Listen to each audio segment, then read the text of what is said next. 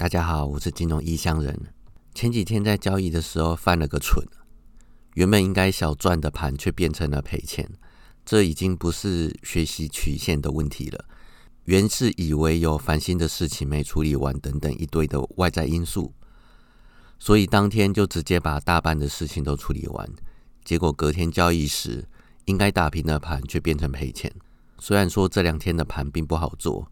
但赚跟打平的盘交易成赔钱，这肯定有问题。后来发现真正原因是赢家心态跑掉了而不自知。有关赢家心态，请听上一集或去看《交易再自然不过》这本书。如果想要长期获利，除了把自己调整成拥有赢家心态之外，还需要长期维持它，尽早让它养成习惯。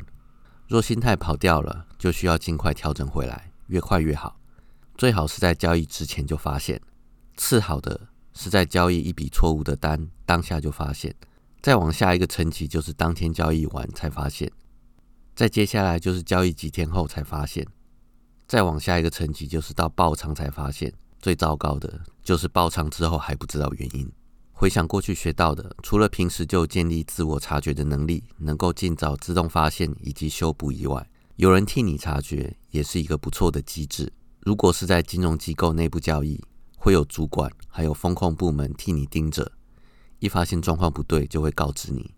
如果是有教练或有经验的前辈一起交易，跟他们闲聊到连赔的时候，他们会告知你这个状态继续交易是很危险的，最好先放个假散心或做其他事，直到你心态恢复，再回来重新交易。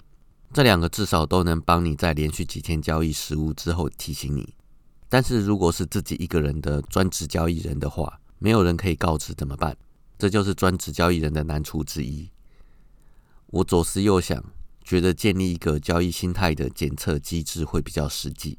我目前想出的方法是，交易之前先玩个模拟盘，测试今天的状况如何，有没有办法自然正确的实行所有的策略环节。如果结果是正面的话，就放行自己去交易；如果结果是负面的，是否定的，那就做相对应的调整。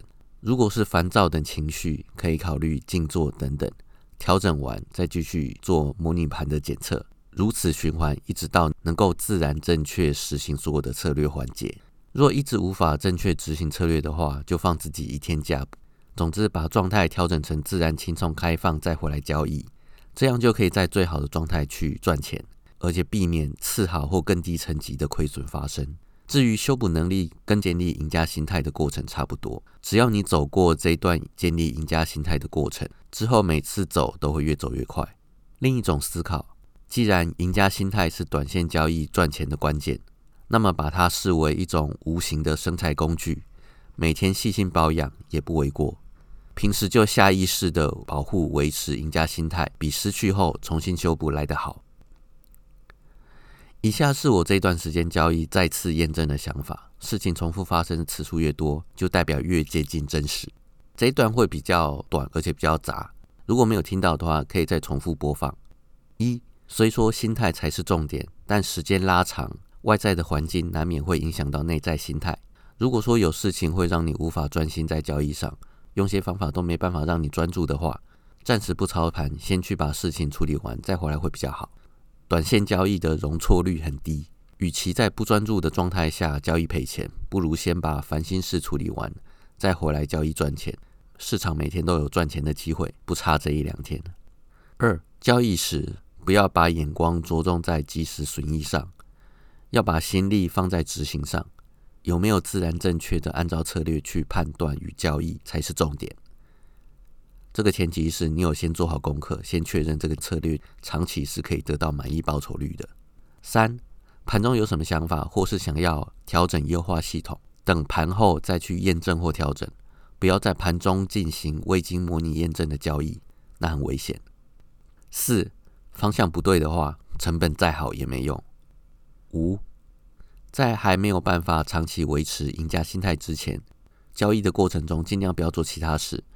就算要做，也尽量做跟交易有关联的事，这样子心思要拉回来也比较快。我原本盘中会做的事情，就是去看看交易的相关新闻，看看交易相关的书，写写 podcast 的稿子，思考如何优化等等。那两天我就是盘中跑去玩游戏，虽然另一个荧幕又显示盘势，可以顺便盯盘。那个游戏是会让人心态封闭的割草游戏，最糟的是会让人不自觉一直想一玩再玩。所以我赶快把那个游戏玩到一个不会特别跑去玩的阶段，然后就把它摆着，回到交易正轨。